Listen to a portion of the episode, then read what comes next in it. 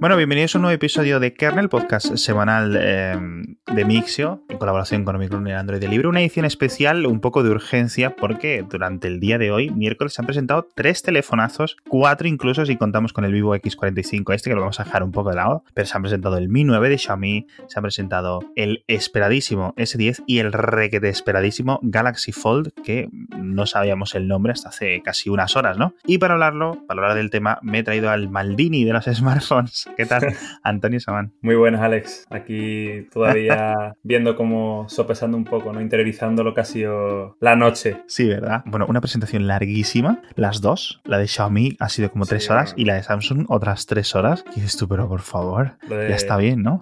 Lo de Xiaomi cada vez que, que presenta es una locura, porque además empiezan a Sí. alargar la presentación ya no porque presenten 20 modelos o 20 cosas, sino porque dentro de cada mismo modelo tienen como tres variantes Sí. y es una locura porque te lo podrían meter todo en una, pero como que tienen que promocionar más y más y más y ahora más, gigas de RAM y ahora más almacenamiento y ahora una versión transparente. Es un- de verdad, acaba siendo terrible porque además en chino, o sea, en fin. Sí, la verdad es que ha sido un poco terrible. Además, han sido horas totalmente separadas del día. Una ha sido muy por la mañana y otra muy por la tarde. Pero bueno, para eso estamos nosotros, para comentaros un poco todo lo, lo bueno. El Mi 9, vamos a empezar por el tema porque vamos a dejar el, el Fold para lo último, porque es lo más interesante, lo que vamos a dedicar más tiempo, yo creo. Pero el Mi 9, nada muy lejos de lo esperado, muy cercano al Mi 8, yo diría, ¿no? Sí, sí, sí, sí, o sea, sigue, sigue siendo un modelo. Ahora, por ejemplo, ya tiene menos notch. Sí. Cuando quitan el notch hay un problema y es que, por ejemplo, te quitan todo el sistema de reconocimiento facial avanzado de tri- tridimensional de láseres que tenía, porque ahora simplemente han dejado la gotita, rollo muy, muy rollo, eh, OnePlus T- 6T, por ejemplo. Sí, como el Mate Y 20 bueno, también. Exacto, exacto. Pero han puesto el lector de huellas en pantalla, ¿no? Se supone que es el futuro, aunque un futuro que a esperas de probar el de Samsung, pues parece que está siendo más lento de la cuenta, es un poco incómodo la superficie, la superficie de reconocimiento. Yo tengo que decir que las veces que lo he probado sí a mí me ha resultado bastante normal, ¿vale? Ni mal ni bien. Pero sí es cierto que obviamente pues hay mucho que crecer en este sentido. Yo creo que si Apple no lo ha hecho, al final es lo de siempre. ¿no? Apple es como la métrica. Si Apple no lo ha hecho, por algo será, ¿no? Pero sí es cierto, tienes que ponerlo en un sitio concreto o una zona relativamente concreta, aunque hay algún teléfono ya creo que de vivo que tiene en toda la pantalla esto activado. O la mitad de la pantalla o algo así, ¿no? Ujú. Si es básicamente que te dejan hacerlo, yo que sé, en el 30% inferior, que eso es muy útil, porque muchas veces cogemos el teléfono eh, como con una mano y no llegamos al centro justo de la pantalla. Sí, no, no, básicamente no tener que acertar, creo yo, ¿no? O sea, no tener que buscar Sí, una, zona, porque si el, si el dedo no lo puede reconocer como los antiguos lectores que tenían un surco, ¿no? Pues de- que de Sí. alguna forma tú no tengas que estar, ay, a ver si aquí, a ver si aquí, sino, pum, directamente, ¿no? Sí, yo creo que esa es, esa es la gran ventaja. Pero bueno, aún así, el Mi 9, un precio espectacular. Tú dices, creo que leí que decías que iba a salir por, por unos 550 Sí, euros, que es tu eh, suposición. Yo es que siempre veo que hablamos de conversión de, De- yuanes a euros y lo que hago cada año es irme al precio en yuanes y no, y no pasarlo a euros, sino eh, ver al precio, al precio al que salió el modelo anterior en yuanes y a qué precio Claro. llegó a España en euros. Y salió a, a 549, con lo cual deduzco que salvo que Claro. haya fluctuado, no sé cómo han fluctuado las monedas y tal, pero creo que está estable, ¿no? Entonces, salvo que haya fluctuado mucho y tal, y, o, o- o quieran más margen por mercados, pues entiendo que va a llegar a 549. O podrían hacer la locura de dejarlo a, a 500, pero probablemente vayan subiendo un poquito. Yo creo que no, yo creo que es básicamente lo mismo que hemos visto hace literalmente un mes con el Mix 3 de Xiaomi, mismo 3.000 dola- 3.000 yuanes, que son 400 euros, pero cuando llega a España pues hay que contar con un montón de impuestos, aranceles, etcétera. 550 euros, yo creo que casi sin duda. Y si, y si se moviese de ese precio, yo creo que iría hacia arriba, hacia los 599. Pero bueno, este teléfono, tío, fíjate la que la presentación, se han olvidado de iPhone, se han olvidado del Samsung, se han centrado en darle cero a los de Huawei, tío, los de Xiaomi, que me ha parecido la decisión correcta, claro. Porque ahora mismo están pensando en China, ¿no? Y en China es el gran rival. O sea, Xiaomi no acaba, ah, o sea, está funcionando muy bien, pero tampoco acaba de tener un papel hegemónico, ¿no? Y parece que es, después de la desaparición de Samsung y tal en aquel país, de la debacle, entre comillas, de Apple, pues parece que, que el gran rival es, es Xiaomi, pero tampoco, tampoco Xiaomi está levantando cabeza como se suponía que iba a hacer, que sí está haciendo en el mercado internacional, ¿no? Y, y es, y, Huawei quien, está mandando. Sí, yo las cifras que hemos visto a último trimestre se han comido como el 30% de las ventas. Me parece una locura del mayor mercado del mundo llevarte el 30% de, de todas las unidades que se venden. Pero bueno, para acabar con esto, me ha gustado la versión eh, transparente, la versión Explorer de este año, tío. Porque el año pasado hubo el rollo este de la pegatina. Sí, e, este año al menos han reconocido ya que es mentira. O sea que, oye. Que es un interior un poco customizado ahí, que es decir, que lo que ves no son piezas realmente eh, específicas o los procesadores, ¿no? Que está un poco ahí una maquetilla que han puesto. Que bueno, es lo mismo que hicieron el año pasado, pero al menos no han puesto el logo de Snapdragon, no sé qué gigante. Sí, sí, a mí me hace mucha gracia porque ponen como mensajes inspiradores y tal, ¿sabes? si, los lees, hay como unas letritas eh, que hay que no son las técnicas, que son como. Sí. Eh, de verdad, lo del año pasado que fue un poco esperpéntico en ese sentido. Era como apoyo moral o algo así, ¿sabes? Y ha habido algunas pruebas de. Hay gente que ya lo ha probado, no sé muy bien cómo ha sido, pero sí es cierto que la, cámara, yo no he visto nada espectacular. Yo he visto lo mismo que en el Mix 3. El Mix 3 está bien a nivel de cámara, pero no, uh, decir, no se pone en el top 5 no se pone en el top 3. Pero bueno, cambiando, dejamos el, Mi 9 porque va a haber tiempo para degustarlo ahora cuando lo vuelvan a presentar, que lo vuelven a presentar para el resto del mundo, fuera de China, en unos días. Sí es cierto que el, tenemos que hablar del Galaxy S10, las cuatro versiones del Galaxy S10 que se ha sacado Samsung de la manga, normalmente todos los años había dos, el, S9 y el S9 Plus, S8, S8 Plus, y esta versión este año llegan con cuatro. S10, para ponernos un poco en, base a los siguientes, el S10, el S10 Plus, es decir, decir, las dos versiones idénticas, pero una con una pantalla un poco más grande, una batería un poco más grande, etcétera, un precio un poco más grande, y el S10 con 5G, que de nuevo se le va la pinza de nivel de precio, luego lo comentaremos, y una versión muy interesante que se llama S10e, que es en principio, lo que estaba comentando todo el mundo, la respuesta al iPhone 10R. Es decir, es muy parecido al modelo principal, le quitamos algunas cositas y lo ponemos más barato. ¿Qué te parece a ti el S10e? A priori, teniendo yo un XR, un 10R, eh, por las filtraciones, por algunas filtraciones, era como el más atractivo, ¿no? Porque era como, oye, va, a estar teórica bastante, teóricamente bastante rebajo de precio y tal. Lo que pasa es que luego, al verlo, es un 10R a medias. Porque el, 10R, el 10R, por ejemplo, aunque no tiene la mejor pantalla o no tiene doble cámara, pero sí que destaca muchísimo, y esto usándolo día a día muy intensivamente lo, lo ven, ¿no? Destaca muchísimo en autonomía. Sí. Eh, y cosas así, ¿no? Y por ejemplo, la, la, cámara pues tampoco echa excesivamente de menos otras cosas, mientras que en el, en el, en el Galaxy SE, el, el 10E, perdón, pues tienes una carencia brutal en, en, autonomía, o sea, tienes como mil miliamperios menos en, en autonomía con un tamaño que, de pantalla que tampoco es reducido, o sea, que tampoco han puesto una pantalla de 4 pulgadas que te permita con 3000 miliamperios tener muchas horas. O sea, que es como es, el descafeinado, no es, no es, el, para mí no es el modelo equilibrado que es el 10R, para mí es un modelo descafeinado Exacto. y que sí que llega en otros aspectos, pero que no, no acaba de tener ningún atractivo que tú digas, hmm, pues por...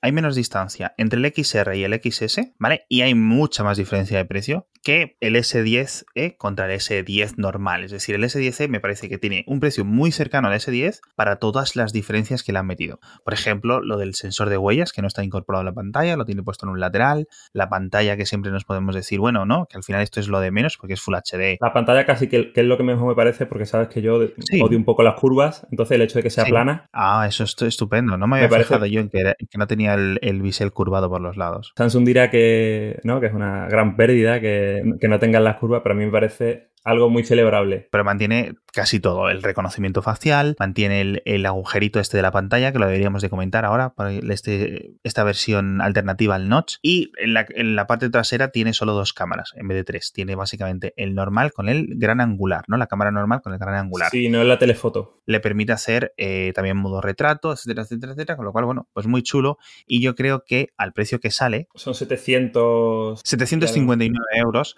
no está mal, sobre todo porque va a estar rebajado muy mucho en muy poco tiempo este móvil. Sí, sí, sí, no está mal. Este móvil se va a vender un montón porque tiene el nombre S10, ¿vale? No es en plan, sacamos el A10, ¿no? Ya es la gama S10, la gente yo creo que ya lo conoce 10 años después. Entonces yo creo que este va a vender muy bien. Colores muy vívidos, muy XR, muy XR todo lo que hemos visto. O sea, no hay ningún, yo creo que Samsung no ha querido ocultarlo la intención, ¿no? De hecho, hemos visto en la presentación un montón de copias y de cosas que ha dicho esto lo ha hecho Apple y lo hago yo y sin ningún tipo de vergüenza, ¿no? No, y además es que o sea, yo lo que veo es que está desequilibrado en unos aspectos que no se entienden mucho, ¿no? Porque las compañías suelen racanear mucho, por ejemplo, en almacenamiento, Sí. suelen racanear en RAM. Sí. Es verdad que este llega desde 6, no llega desde 8 y tal, eh, en RAM. Yo creo que lo que le mata es la, la autonomía. Es decir, yo, eh, yo Sí. llevo muchos años sin recomendar los Samsung pequeños, lo- porque llegan con Ujú. 3.000 mAh y la gente llega raramente a las 5 horas de pantalla. Wow.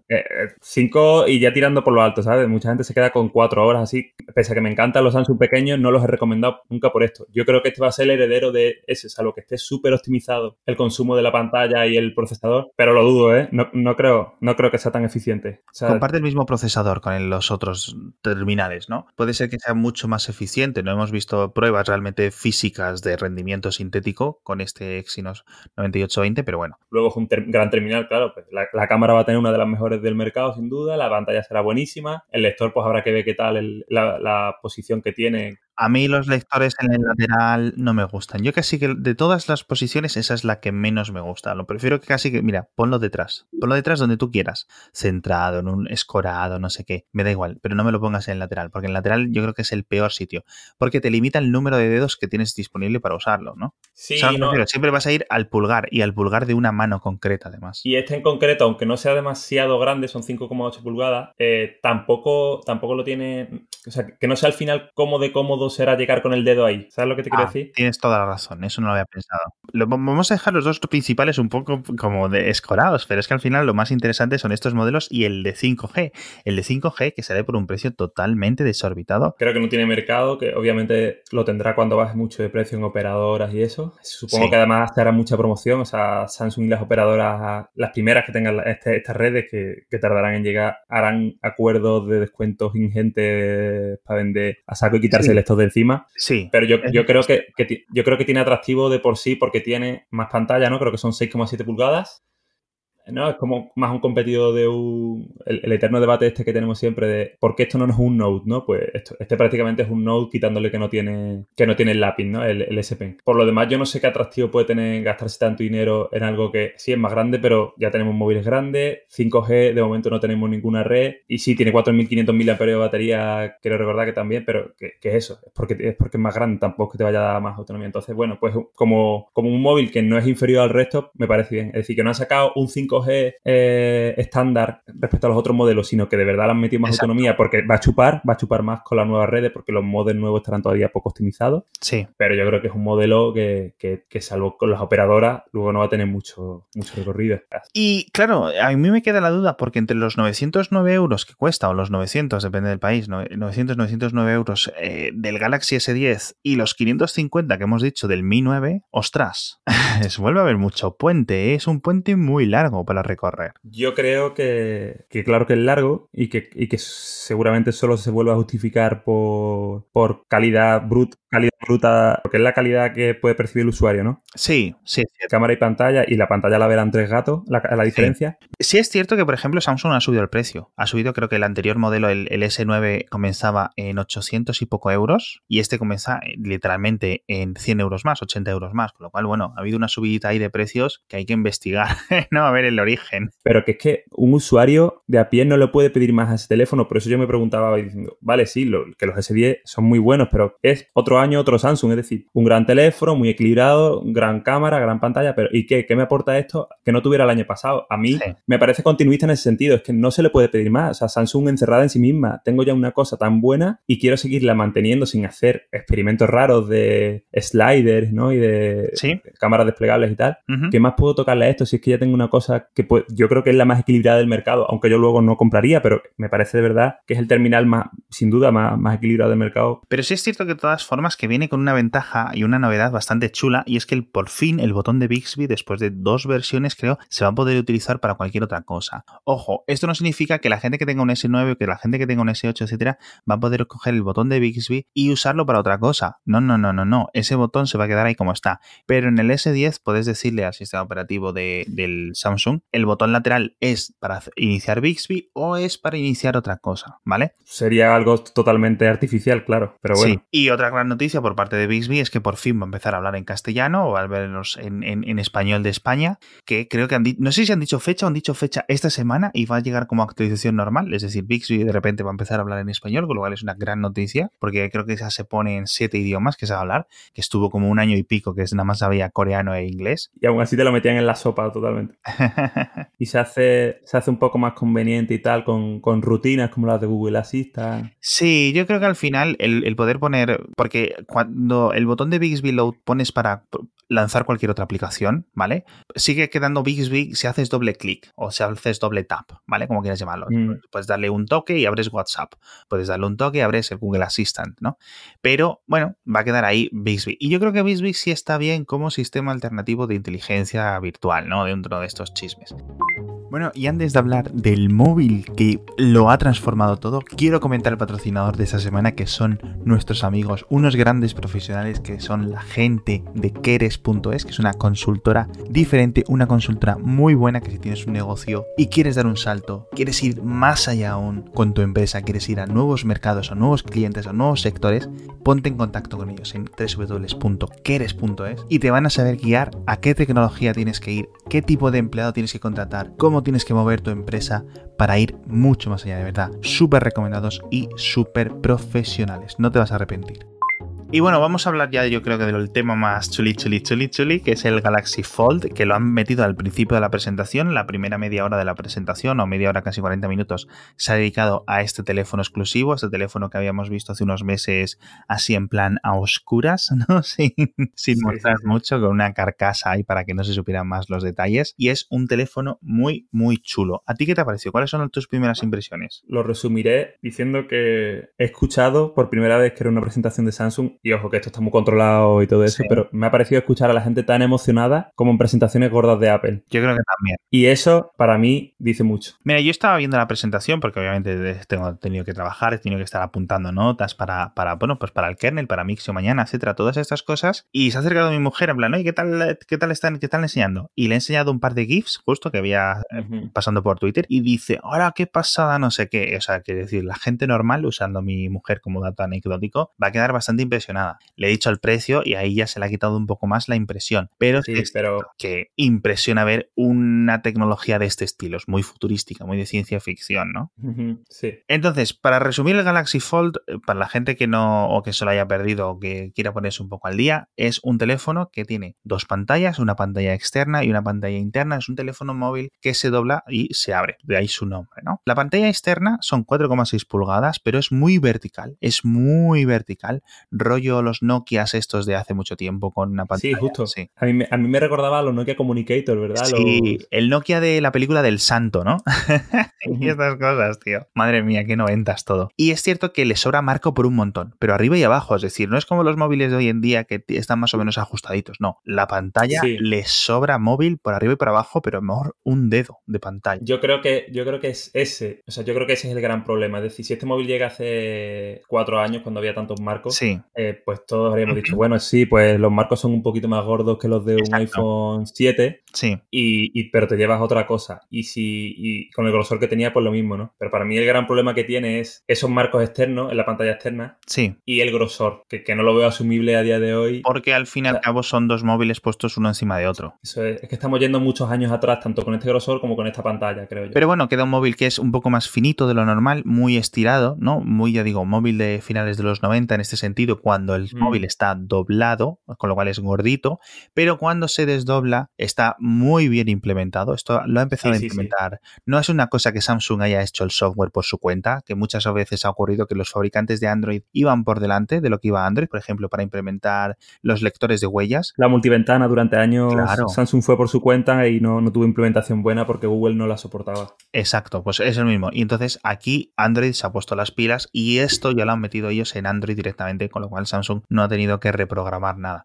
Y esto es básicamente lo mismo que lo, es una explicación muy sencilla. Si estás, tienes una aplicación, por ejemplo, y estás viendo YouTube, estás viendo WhatsApp, en la pantalla externa, la pantalla pequeñita, abres el móvil y automáticamente te aparece, te toma la pantalla completa de interior, que son 7,3 pulgadas, que 7,3 pulgadas en 4 tercios, que creo que es el aspecto. Es básicamente el casi, casi, casi el mismo tamaño de un iPad mini. Ojo, ¿eh? Ojo, ojo, porque aquí no hay bordes. Es, una pasada. Una vez dentro, una, la pantalla interior apenas tiene bordes. Tiene una especie de, bueno, una especie no, tiene un notch lateral en la esquina superior derecha para poner las cámaras, etcétera. Bastante asimétrico, sí. Sí, muy raro, muy raro, pero yo creo que al final a todos nos hemos acostumbrado. Nos hemos acostumbrado a los puntos incrustados en la pantalla, o nos vamos a acostumbrar, nos hemos acostumbrado al notch, nos vamos a acostumbrar a esto, la gente que se lo compre, ¿no? Y tiene tres cámaras por detrás, así muy estilo estos móviles de últimamente, que tienen las tres cámaras una encima de otra. Tiene dos cámaras interiores para verlo, ya hemos dicho, en este notch de la esquina superior derecha de la pantalla grande,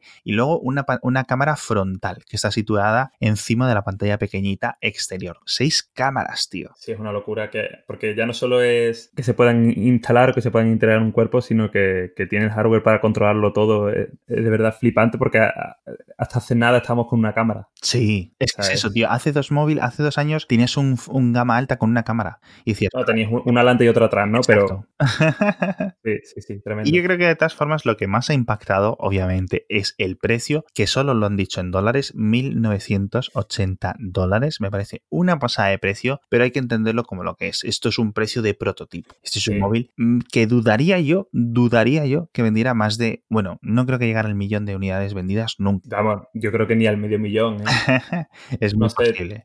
Y que cuando llegue a Europa, a mí me cuadra un precio de 2.300 euros como poco, como poco. Yo, yo creo que el, precio es lo más espectacular que tiene ahora mismo. Sí. Pero creo que no le tenemos que dar nada de importancia. O sea, sabemos, sabemos todos que esto no es que no está pensado ni para el gran público, ni quieren que sea un gran éxito comercial. Han querido decir, mira, tenemos esto y ya, y no solo que podamos doblarlo como el FlexPy este que, se ha visto en el CES, no. sino que es que de verdad esto tiene, esto tiene un sistema, un planteamiento detrás que es esta pantalla, esta aplicación que tienes aquí en pequeño, la puedes llevar a la pantalla grande. Exacto el, funcionamiento que tiene eso es extremadamente fluido, al menos lo que han enseñado, pero luego encima de la pantalla grande puedes tener lo que estabas viendo acompañado de otras dos aplicaciones más. Sí. Y todo esto yo creo que está pensado para decir, mira, eh, el que quiera creer que esto, eh, esto funciona ya hoy y tenga mucho dinero, que se lo compre. Exacto. Pero esto es lo que vamos a tener en 2025, quizá antes, con mucho menos grosor, con una pantalla igual de, o sea, con un cuerpo igual de bueno por delante que los móviles actuales, pero con la posibilidad de abrirse y de, y de no ser mucho más gordo. Es decir, que a lo mejor el grosor dentro de unos años vaya como dos o tres años por detrás al de los móviles de ese momento. Como si ahora tuviéramos un, terminal de, yo qué sé, justo de, 2000, de 2010, ¿no? como un iPhone 4 de gordo, pero que se pueda que se pueda plegar. Yo creo que vamos hacia eso. Y eso es lo que, y eso es lo que nos ha hecho soñar tanto, aunque parezca como un poco eh, fliparse ahora mismo. Yo creo que es lo que a mí lo que me ha hecho emocionarme al ver cómo estaba funcionando eso. Y, repito, que nunca Samsung yo creo que haya conseguido eso con nadie. Que llega muchos muchos años antes de que vaya a estar bien, sí, pero Samsung está demostrando de verdad que el poderío que, tiene vale para cosas útiles y no para las curvas estas que hemos tenido tanto tiempo. cosas así, ¿sabes? Tu odio por las curvas, ¿no? por mi odio por las curvas y por tantas cosas que ha demostrado Samsung en software. Acuérdate de las presentaciones antiguas del Galaxy S4 con cenicientas y eh, todas estas cosas, ¿no? De la pantalla encendida, pasar la mano por, pasar la mano por encima de la, de la pantalla para, para pasar a la siguiente foto. Cosas así, o sea, tan inútiles y esto por fin, eh, sabemos que queda mucho tiempo. Sí. Pero yo creo que, es un gran paso. Que sí, que cuando llegue Apple probablemente lo hará mejor. Pero si Samsung sigue, si lo que yo decía hoy en Twitter es que a mí no me importa quién llegue primero. Yo lo que quiero es que el que llegue primero no diga, mira, tenemos esto y el siguiente año deje de, iterar, sino que, sino que sigan apostando por esta tecnología y que no tenga que llegar Apple en cinco años a decir, mira, esto que tú que hiciste en 2019 era muy bueno, pero así es ahora. No, no.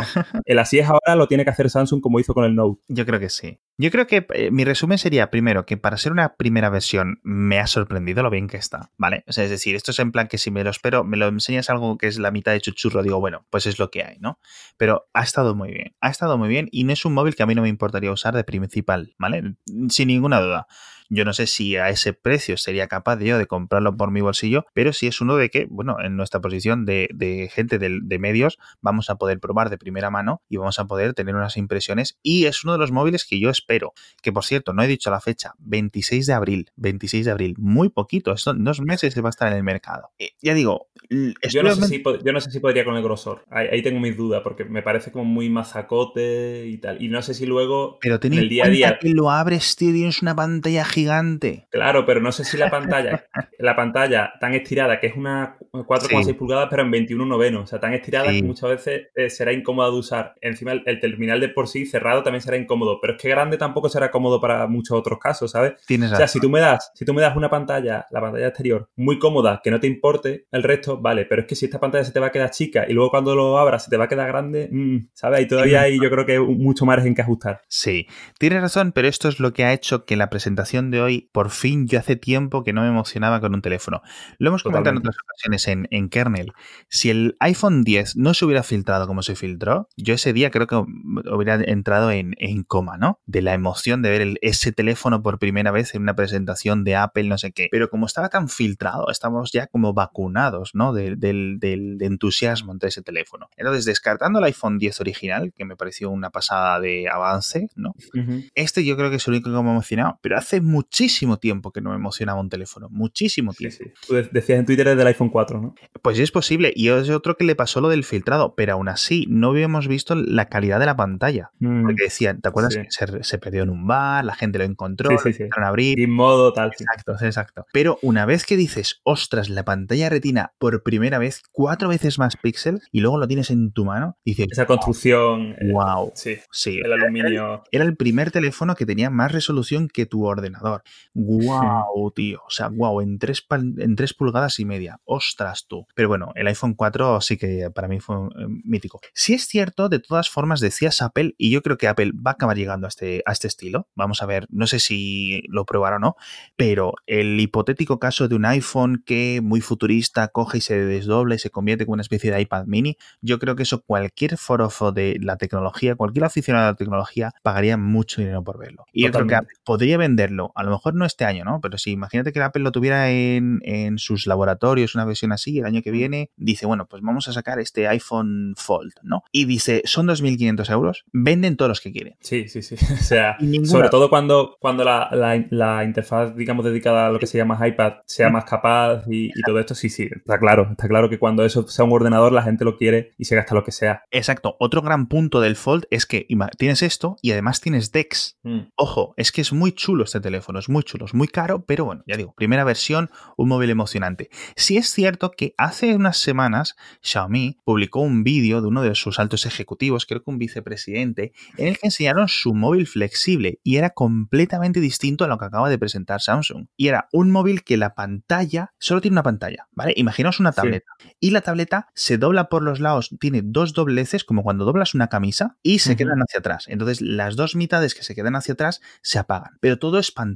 Y ese móvil de Xiaomi le tengo unas ganas por verlo, porque me parece brutal. Y no me extrañaría, no me extrañaría nada que Huawei también presentara algo muy pronto y tiene Huawei una presentación en marzo, más todas las cosas que puedan anunciar la semana que viene dentro del Mobile World Congress. Ojito, ojito 2019 que puede ser sí, de hecho, año de, la, ¿eh? la, tarjeta de presentación de Xiaomi para, para el evento, no la invitación ya, ya como que se parece ser que es un algo plegable, ¿no? O sea, deja entrever un poco la, la, invitación eso. Sí, yo creo que lo van a enseñar. O sea, yo creo que el Mobile World Congress vamos a ver muchos más teléfonos flexibles.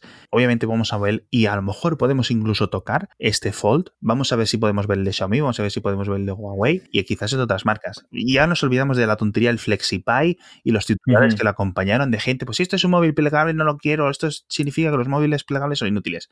Sí, a ver, yo, yo creo, yo creo que lo, más positivo de, esta época es que por fin una novedad, incluso aunque llegue mal, porque llega, llega verde, pero, pero vemos para qué puede valer. No es como... Exacto.